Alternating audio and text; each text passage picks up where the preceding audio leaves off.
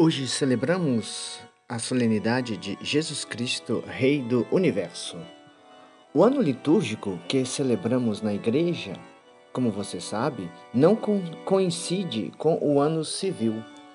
O ano civil, você bem sabe, termina no dia 31 de dezembro, mas o ano litúrgico termina um pouco antes. No rito católico romano, o ano litúrgico inicia-se sempre quatro domingos antes da solenidade do Natal, que se celebra sempre no dia 25 de dezembro. Este tempo que antecede o Natal chama-se Advento, e o tempo decorrido do ciclo do ano litúrgico, chamado tempo ordinário, termina-se, conclui com o último domingo que antecede o Advento justamente com a solenidade que hoje celebramos, Cristo, Rei do Universo. Normalmente, no penúltimo domingo de novembro e raramente o último domingo. Tal é a festa que celebramos hoje, Jesus Cristo, Rei do Universo. A solenidade de Jesus Cristo, Rei do Universo, é uma celebração muito recente na Igreja. Foi criada pelo Papa Pio XI em 1925. E por que o Papa Pio XI criou a solenidade de Cristo, Rei do Universo? Os motivos são vários e podemos enumerar alguns.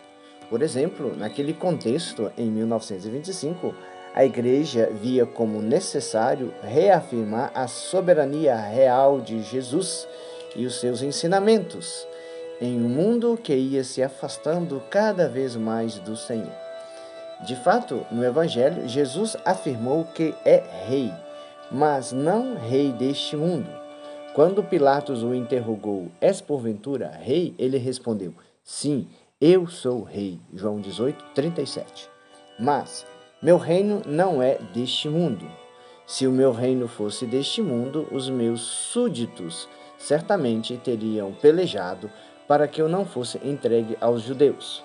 O reino de Cristo é o reino dos céus que ele veio inaugurar e disse que já estava no coração dos homens. Ele quer reinar em nós, não no mundo. Ele quer o nosso coração, nada mais. Jesus Cristo não reina na glória e no poder dos homens, mas nos corações dos pobres de espíritos, porque dele, deles é o reino dos céus. Ele reina nos mansos, nos pacíficos, nos construtores da paz. Ele reina nos puros de espírito, reina nos misericordiosos, nos que sabem perdoar, naqueles que sabem enxugar as lágrimas uns dos outros. Reina no coração dos aflitos, dos que têm fome e sede de justiça, dos que são perseguidos por causa dele. Basta conferir isso lá em São Mateus capítulo 5, as chamadas bem-aventuranças.